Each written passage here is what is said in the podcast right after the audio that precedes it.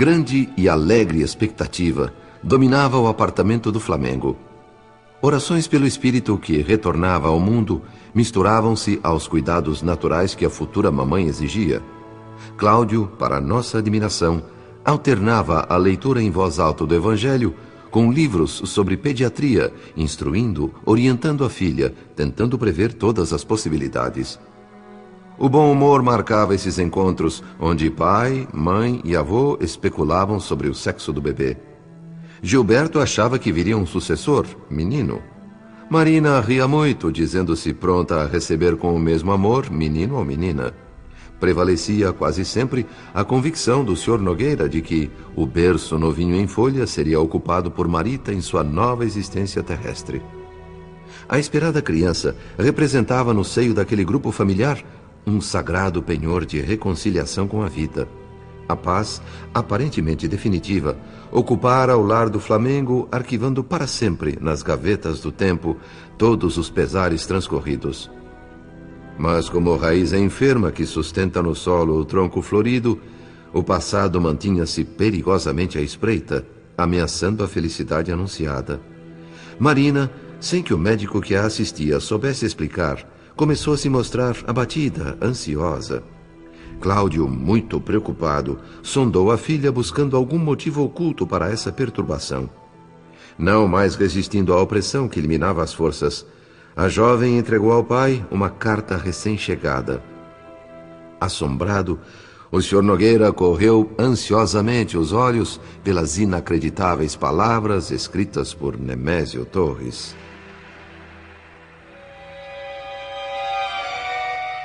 Minha sempre adorada Marina. Seis meses de ausência na Europa só fizeram aumentar minha paixão alucinada por você. Confesso ter sido a viagem uma tentativa de fuga, uma maneira desesperada de arrancá-la do meu coração e da minha mente. Não funcionou, felizmente. Seria injusto para nós dois se eu a esquecesse. Volto entediado de tudo. Meu único alento é o nosso amor eterno. Não conheci dia mais triste em minha vida do que aquele em que eu soube que você se casara. Saiba, porém, que jamais haverei como Nora. Esse espantalho a quem tenho o desgosto de chamar de filho deverá ser expurgado da sua vida o mais rápido possível. Não pode ser seu marido. Só eu posso. A felicidade completa só será atingida através da nossa união, Marina. Minha querida, minha idolatrada mulher. Se for visitada pela dúvida quanto aos seus reais sentimentos em relação a mim, reviva na lembrança os momentos calorosos das nossas noites na casa de Madame Cressina. Isso lhe dará a motivação, a força para se desquitar dessa infeliz caricatura de esposo que o destino, por negligência minha, disso me penitencio, impôs à criatura linda, meiga e cheia de ternura que é você. Tenho bons amigos advogados para tratar do desquite com rapidez e eficiência. O tempo urge, mas ainda não se perdeu de todo. Sempre poderemos consertar nosso erro.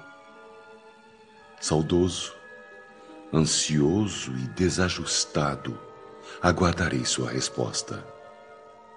Não me desaponte, amada minha. Apaixonados como eu não têm alternativa a não ser a morte. Em suas mãos está agora o meu destino. Se me rejeitar, saberá pelos jornais que uma bala na cabeça calou para sempre um homem cujo único pecado foi amar demais. Do eternamente seu, Nemésio. Para se recobrar do impacto, Cláudio demorou alguns segundos. Prudentemente, resolveu minimizar o significado daquela carta terrível diante da filha. Que Nemésio era capaz de atos impensáveis, o episódio do banco já confirmara. Seria um contrassenso dizer que esta carta não me preocupa, minha filha. Mas acho que se trata de uma explosão emocional sem maiores consequências. Ninguém apela para o suicídio assim, sem mais nem menos. Fique tranquila. Prometo a você que irei procurar o Sr. Nemésio. Vou pedir a ele que tenha serenidade, que aceite a realidade da vida, que reconsidere sua atitude e que, acima de tudo, Faça as pazes com o filho, esse moço tão valoroso.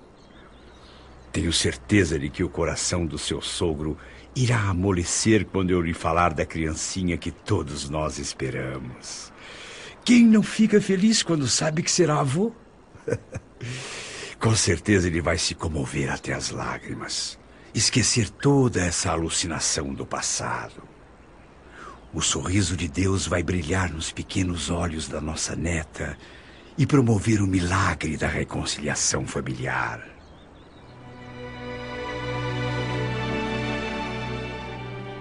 Apaziguada pela segurança demonstrada pelo pai, Marina deixou que a esperança novamente ocupasse o seu coração.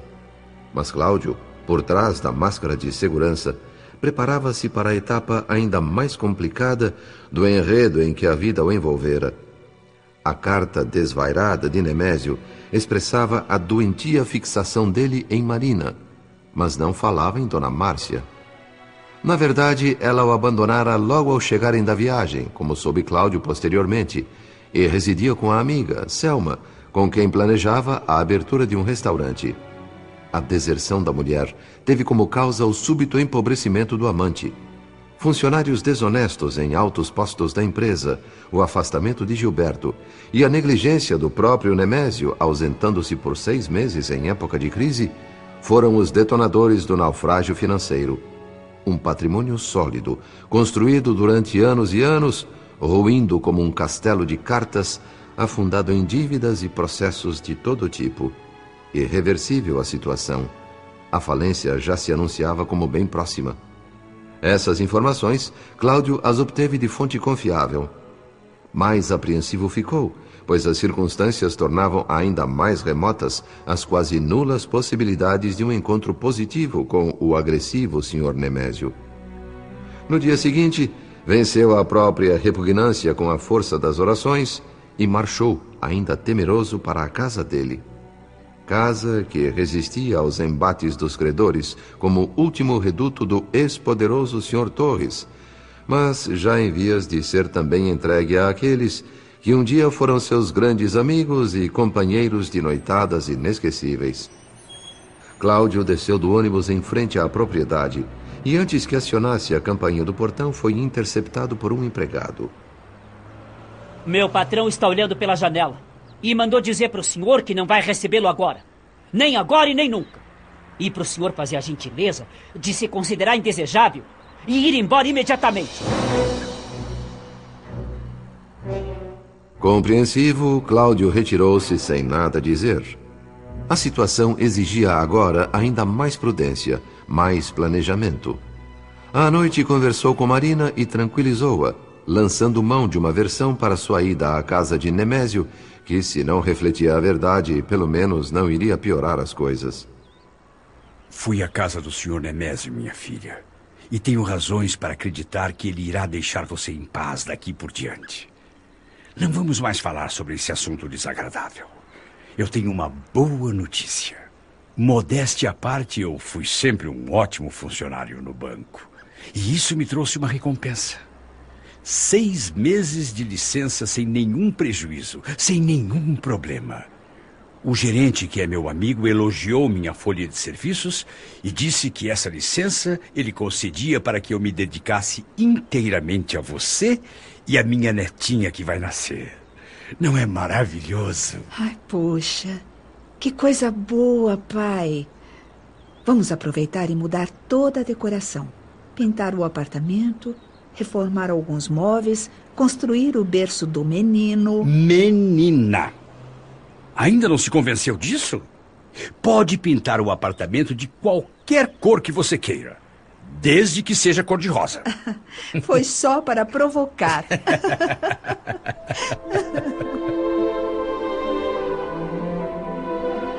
o gerente concedera mesmo seis meses de licença ao Sr. Nogueira.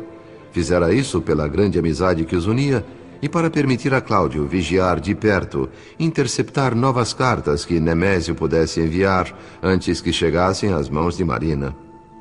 Estando em casa permanentemente, de prontidão, essa tarefa seria mais fácil.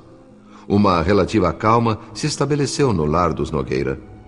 Pai e filha juntos o tempo todo, e Gilberto estudando à noite para fazer jus a uma promoção no banco. Tanto quanto possível, Cláudio preservava o genro. Muito do que acontecia não chegava ao seu conhecimento, e isto era feito no sentido de evitar que se envolvesse demais, prejudicando sua vida conjugal e sua carreira profissional.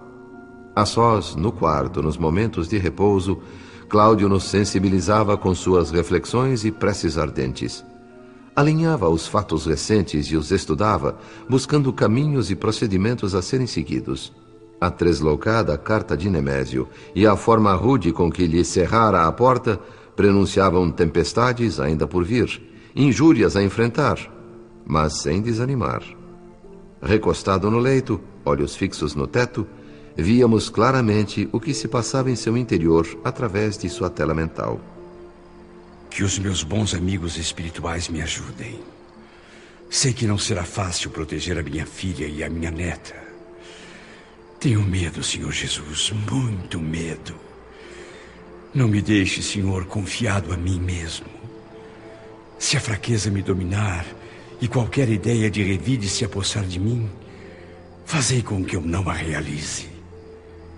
Com certeza devo ter prejudicado Nemésio Torres em outras existências para provocar nele uma cobrança tão feroz.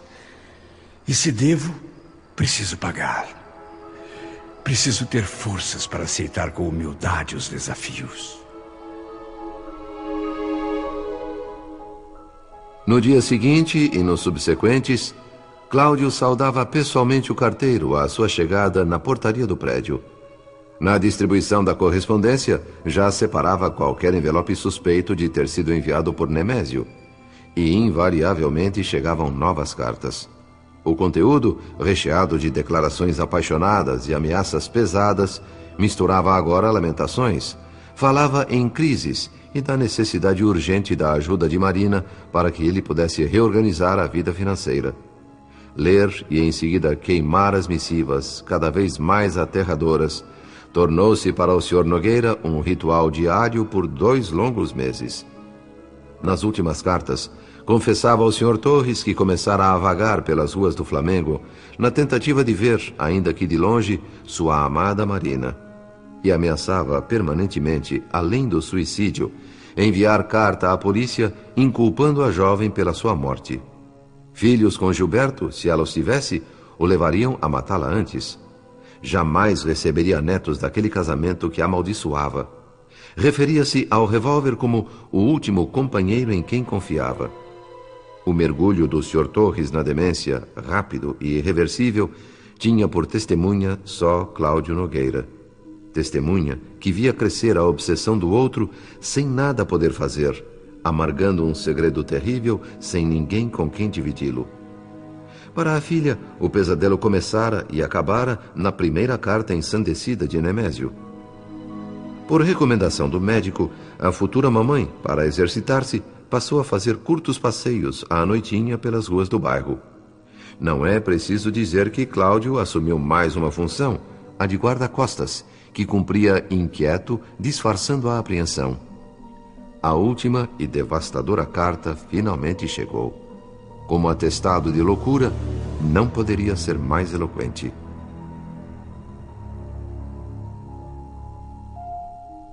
Marina. Como vê, não comecei dizendo adorada Marina. Minha frustração é imensa, bem maior que o amor que sentia por você. O golpe fatal nas minhas mais caras esperanças foi a sua desobediência. Contrariando as minhas ordens, Você engravidou daquele mísero verme que só por acidente nasceu como meu filho. Ao ver a sua barriga grotesca, tive ímpetos de esmagá-la imediatamente. Só não o fiz porque o ódio me paralisou. Seu ar de felicidade caminhando na praia junto do asno ridículo que é o seu pai causou em mim profundo nojo. Tive náuseas. Como pôde uma criatura tão linda, tão amorosa, transformar-se nesse monstro insensível que sequer responde às minhas cartas? Você é uma doença. Uma doença impurável que tomou conta de mim. Vou morrer de você. Sou hoje uma caricatura do que fui. Um trapo de homem que se arrasta, enojado da própria paixão que carrega. Mas apesar de completamente falido e abandonado pelos que se diziam amigos, ainda me resta uma bala. Meu último bem neste mundo. Vou plantá-la na minha cabeça e pôr um ponto final na comédia trágica que virou a minha vida. Com toda a minha repugnância. Adeus, Nemésio. Meu Deus. A que ponto chegou a obsessão desse pobre homem? Vou queimar mais esta carta. Mas isso não é solução. Apenas livra a minha filha de saber que a loucura continua. Amigos espirituais, mensageiros do Cristo, tenham piedade do Senhor Nemésio. Se ele ainda não cometeu nenhum ato extremo, que lhe seja concedido socorro para evitá-lo. Se já houver atravessado irrefletidamente as portas do mundo espiritual, que a proteção dos emissários divinos esteja com ele. Sincero e comovido, empenhava-se Cláudio em sua súplica ao Senhor Jesus. A responsabilidade em seus ombros era quase insuportável. Por isso, decidiu não ser o portador de tão devastadora notícia ao filho de Nemésio. Até ali, Gilberto vinha sendo mantido fora do olho do furacão, para que se dedicasse por inteiro à esposa, à criança que logo nasceria e ao seu aperfeiçoamento profissional. Deveria seu estimado genro, até quando fosse possível, ser poupado da tormenta que acabaria por envolver a todos, pensava o Sr. Nogueira. Inevitavelmente, o moço, é claro, iria saber, mas que o fosse por meio de outra fonte qualquer, não ele, Cláudio.